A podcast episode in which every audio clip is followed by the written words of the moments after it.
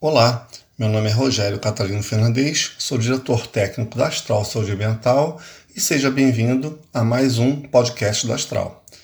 Nesse podcast em especial, vamos falar sobre a questão dos ratos, o seu risco em relação à sua infestação nos ambientes urbanos e a ausência de controle em momentos de pandemia. Bom, de começar a falar sobre essa questão, acho que é importante a gente primeiro conhecer quem, é, quem são esses roedores, quem são essas pragas tão comuns no ambiente urbano. Bom, estamos falando de fósseis com mais de 50 milhões de anos atrás. Então são indivíduos muito antigos do nosso planeta, mais antigos até que a existência do próprio homem. E por esse aspecto, já que a infestação dele é tão grande em todos os continentes, exceto nos polos, eles são classificados como é, uma espécie de animal bem sucedido globalmente, né, com grande capacidade de adaptação. Realmente, de fato, são. Os roedores se adaptam a qualquer tipo de ambiente né, e são bem sucedidos no que diz respeito à continuidade da sua infestação. Isso se dá, muito provavelmente, por vários aspectos. Dentre eles, as habilidades que esses roedores têm. Podemos falar, por exemplo, de habilidades físicas, já que algumas espécies podem nadar muito bem, podem prender respiração por alguns minutos. Então é bem fácil um rato sair da rede de esgoto, é adentrar um, uma residência ou uma empresa através da tubulação de esgoto, saindo por vasos sanitários, por exemplo. Né? Também podem cavar, algumas espécies fazem tocas no solo, onde ficam abrigadas de predadores ou mesmo do próprio homem e outras espécies têm a grande capacidade de escalar, viver em áreas altas, andar por superfícies muito reduzidas, se equilibrando nessas superfícies e, ao mesmo tempo, infestando esses ambientes mais altos. Nós temos várias condições biológicas de adaptação, ele se adapta a condições de frio e de calor, não obviamente muito intensa, tanto que nos polos você não tem infestação de roedores, mas em condições entre os polos eles se adaptam muito bem. Tem várias características sensoriais, dentre eles um paladar extremamente apurado, audição muito boa, um tato que facilita o seu deslocamento em ambientes construídos, já que sua visão é ruim, esse tato auxilia ele a se deslocar por entre os obstáculos daquele local no ambiente urbano que ele esteja infestando, e o seu olfato também é muito bom.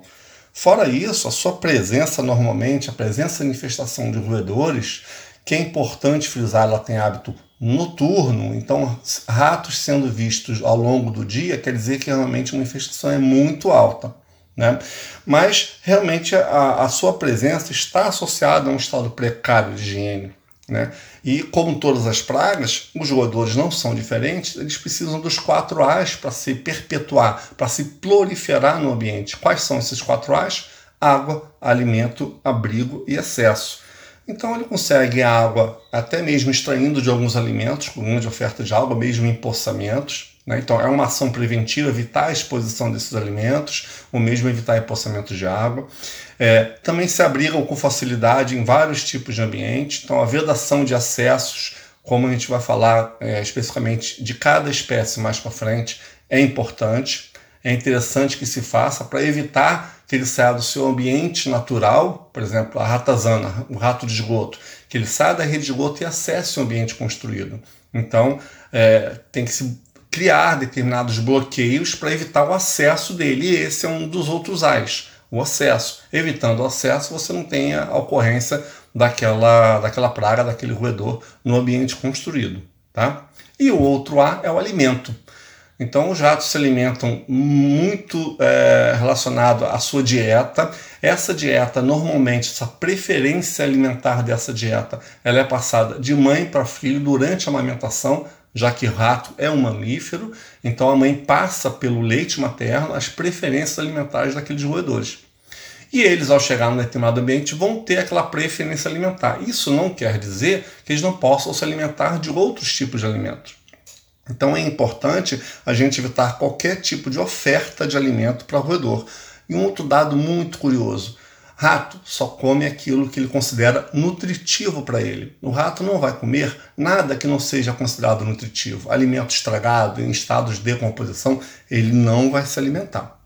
Ok? Então, evitando os quatro A's, água, abrigo, acesso e alimento, você efetivamente vai conseguir reduzir bastante as condições de uma praga como essa, desses ratos, serem é, infestarem os ambientes urbanos. Bom, com relação à questão das suas, suas doenças. Suas doenças, por exemplo, podem ser citadas na própria Bíblia. A Bíblia fala de infestação de ratos como uma das pragas do Egito. Né? Além disso, a história também traz muita informação com relação à questão também da, dos roedores. Na Idade Média existiu, né, ocorreu uma doença que na época matou um terço da população da Europa, aproximadamente 25 milhões de europeus, que era morte negra ou peste negra. Essa doença era transmitida pela pulga que infestava o rato e que ao picar esse rato se alimentando do seu sangue, esse rato obviamente contaminado com essa com essa com esse microorganismo patogênico, ao picar uma pessoa ele transmitia esse patógeno e a pessoa ficava doente, doente e morria. Então a gente tem é, indícios que realmente na Idade Média foi uma das grandes é, doenças que quase que dizimaram a população da Europa, matando um terço da população da Europa naquela altura. Então é importante também que essas doenças sejam vistas como um fator importante para a necessidade de controle desse roedor.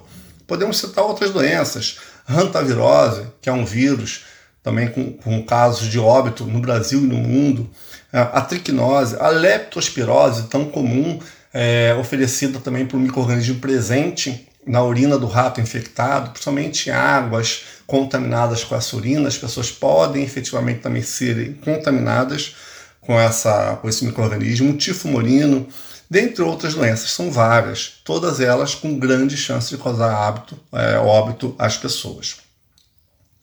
A origem, basicamente, desses, desses ratos, já que eles têm origem no continente asiático, ele se deu é, pela, pelas embarcações. Né? Isso no Brasil, na, na, Idade Média, a partir do século XV, as embarcações que vinham da África trazendo escravos, especiarias, também traziam ratos. E esses ratos se, se disseminaram muito rapidamente no Brasil, se concentrando mais nas áreas é, portuárias, em cidades que tinham portos, e depois, obviamente, se alastrando para o resto do nosso país. Então, essa foi a origem da questão dos roedores é, no nosso país. Em outros países também ocorreu provavelmente dessa forma. Um outro dado importante, é, no que diz respeito à importância econômica, os ratos eles contribuem para 4 a 8% das perdas é, mundiais de grãos. No Brasil, é, isso pode chegar até, até 15, 20%. Então é um dado importante, porque tudo que se produz de grãos a nível mundial, de 4 a 8% são perdidos por conta da infestação de ratos. Eles chegam a comer 10% do seu peso corporal também é outro dado importante que vai contribuir muito para essa perda de, de, de, alimentos, como a gente falou anteriormente. Tá? É importante também a gente entender que existem basicamente três espécies que infestam o ambiente urbano. Dentre eles, a ratazana, que é o, o ratos novérgicos, conhecido como rato de esgoto, o rato-jatos, que é o rato preto ou rato de telhado, habita as áreas altas, e o camundongo, que é o musmúsculos. São as três espécies comuns em ambiente urbano, todas elas relacionadas todas essas doenças que nós passamos, com o potencial de transmitir essas doenças. Então, portanto, é, a questão relacionada ao seu controle é extremamente necessário. Um outro dado importante também, como riscos e perdas que os roedores podem causar em ambiente urbano, diz respeito, por exemplo, com um curto-circuito, já que o rato rói constantemente. E ele, ao roer, ele pode roer um, um, cabo de fibra ótica, causando enormes prejuízos, ou mesmo um fio, uma fiação elétrica, e causar um curto-circuito, incêndio, por exemplo. É muito comum termos incêndios ocasionados por curto-circuitos relacionados a roeduras de rato em cabos de energia elétrica. Esse é um problema realmente bastante sério e que a gente tem que efetivamente dar uma solução de controle para isso. É, o que tem se verificado a nível mundial, que por questões relacionadas à pandemia, é, cada vez menos, por conta também, obviamente, de lockdowns, restrição de alguns tipos de, de, de atividades econômicas, como restaurantes, hotéis, há menos lixos no ambiente urbano. Tendo menos lixos, os ratos estão competindo mais por esse alimento e estão se tornando cada vez mais agressivos para conquistar esse alimento. Então, essa agressividade, já tem estudos que indicam que essa agressividade está sendo muito notada em áreas com competição muito alta por, por alimento, no que diz respeito à competição por roedores. Então, nos Estados Unidos se tem algumas, alguns trabalhos nesse sentido. E, além do mais, as empresas que estiverem fechadas, ou parcialmente fechadas, ou totalmente fechadas, elas devem manter um ambiente é, sendo sempre controlado por empresas especializadas, justamente para evitar que essa população cause todos esses transtornos de riscos que nós falamos anteriormente. Então é importante que a gente tenha em mente que o controle de pragas ele deve ser dado sequência e que caso por uma aventura, por uma questão relacionada à contenção de despesa face a alguma atividade que esteja, é, esteja sendo fechada, que pelo menos se mantenha é, as ações preventivas em dia, para que a população de ratos realmente não cresça tanto. E ela não crescendo tanto, quando retomar as atividades, que se Deus quiser está muito perto, com o avançar da vacinação no Brasil e no mundo, é, você tem uma situação muito mais confortável para ao retorno das operações de controle de pragas, a gente ter êxito no curto prazo de tempo, oferecendo menor risco para os produtos que aqueles clientes é, vão receber dos nossos, dos nossos contratantes. Então, isso é muito importante que a gente tenha isso em mente. O controle de pragas ele é essencial, ele foi é, considerado pela, pela Anvisa no Brasil, pelo Ministério da Saúde no Brasil, como uma atividade essencial. Por ser uma atividade essencial, forçosamente a necessidade desse trabalho também é essencial. Então, reforço muito esse aspecto de que sejam dada continuidade ao controle de pragas. E caso não seja possível, as medidas de, de ações preventivas devem ser dados com a sequência, deve ser dado continuidade. Tá?